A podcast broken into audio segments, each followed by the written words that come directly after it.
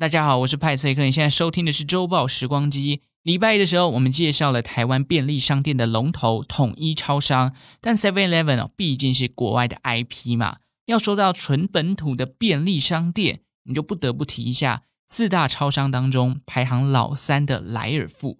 这件超商的背后啊，同样有一个家喻户晓的集团撑着，那就是发迹于大道城的光泉牧场股份有限公司。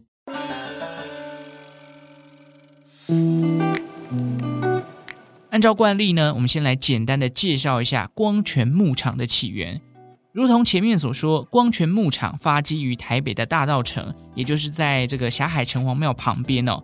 其中品牌的名称这个“泉”字啊，是取自于创办人汪水泉先生。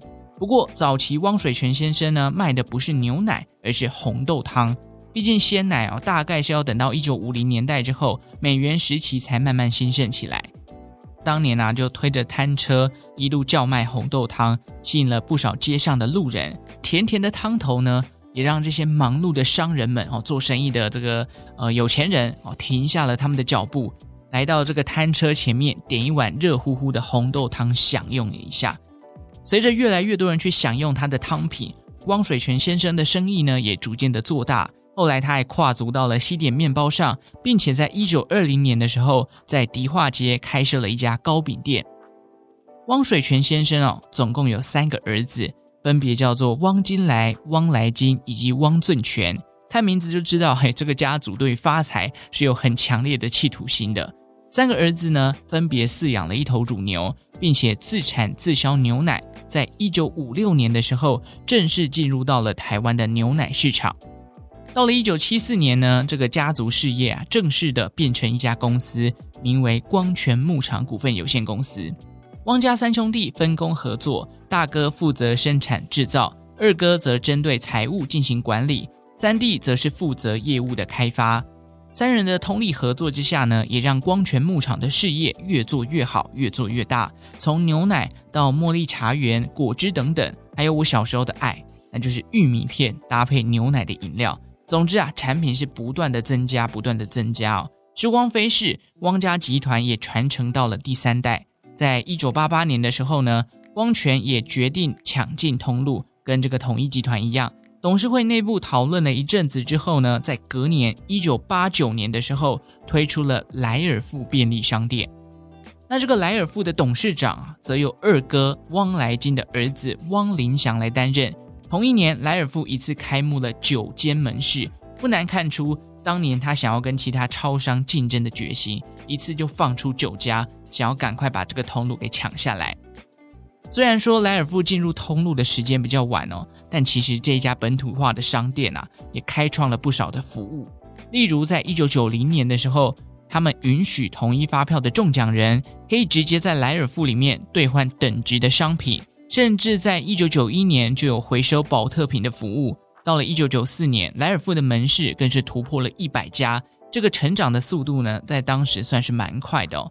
到了两千年初期，莱尔富还首推了这个定制年菜的服务，解决了很多忙碌的上班族他们没有时间坐下来煮一锅好菜的这个困境哦。像我们现在现代人，你光是要煮个三菜一汤都觉得有点麻烦了。更何况是煮这种澎湃的年菜嘛？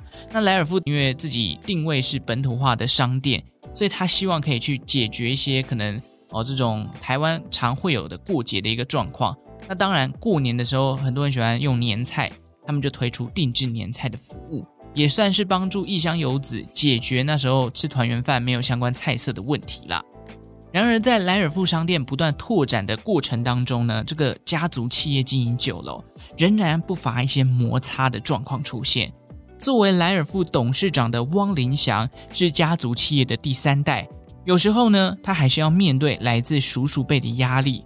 那由于这个莱尔富呢，他拓点的速度虽然很快，可是他常年还是在亏损的状态之下。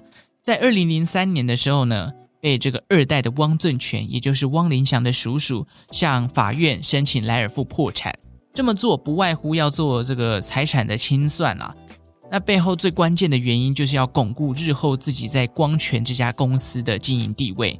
一时之间呐、啊，一家人内部经营的纷争就被摊在了媒体下，有很多的周刊啊、新闻都针对了这件事情做了一系列的报道。后来呢，这个家族的经营状况，一系列的攻防战之下，最终在二零零四年，汪俊权将手中光泉相关企业的股权以十亿五千万元全部转卖给了统一集团，这当中就包含了莱尔富啊、光泉牧场啊等等的。